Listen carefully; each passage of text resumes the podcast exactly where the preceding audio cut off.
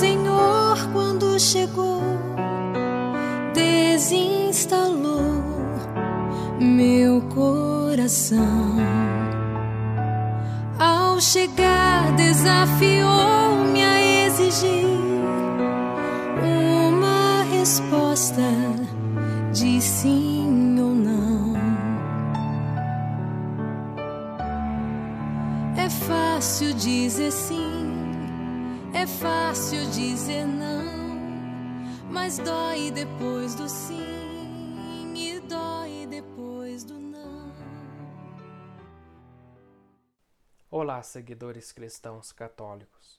De cais em cais, atracamos por três dias junto ao porto da misericórdia e da paz, que se abre, desde já e para todos nós em Cristo Jesus, entregue, morto e ressuscitado por nós. Aqui chegados, desta longa viagem de quarenta dias, é o próprio Senhor, o homem do leme, que nos recebe. Ele lava-nos os pés, ele chama-nos de amigos, ele põe-nos à sua mesa. Ele confia-nos a memória viva de todos os seus gestos de amor. Jesus levantou-se da mesa e tirou o manto para lavar os pés, realizando assim o serviço humilde da hospitalidade que era devida aos hóspedes e trabalho dos escravos. No final, Jesus de Nazaré recebe o manto. Depor e receber são os mesmos verbos com que o bom pastor depõe a vida para a retomar. Depor a vida e receber a vida são ações que resumem a imensa e penetrante lição da cruz, que nesta noite nos fala mais pelos gestos do que pelas palavras.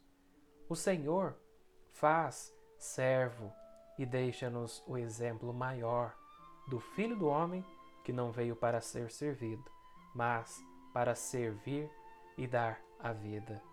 Para nós que nos deixamos guiar pelo profeta Jonas, neste prazo de 40 dias, este gesto comovente e exemplar de depor e receber o manto para nos lavar os pés pode trazer-nos à mente e ao coração a reação do rei de Nínive, que, diante do apelo à conversão lançado pelo profeta, que diz no texto: O rei de Nínive levantou-se do seu trono, tirou o seu manto, cobriu-se de saco e sentou-se sobre a cinza.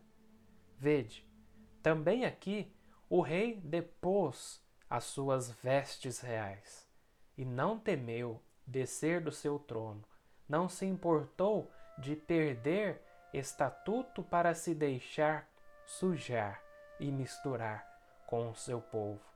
E, em atitude de penitência, para ficar limpo e lavado do seu pecado, e como o exemplo viera de cima, a cidade inteira cobriu-se de roupas grosseiras, o mesmo é dizer, revestiu-se dos mesmos sentimentos de humildade, de conversão, de contrição e de arrependimento, de humildade, mansidão.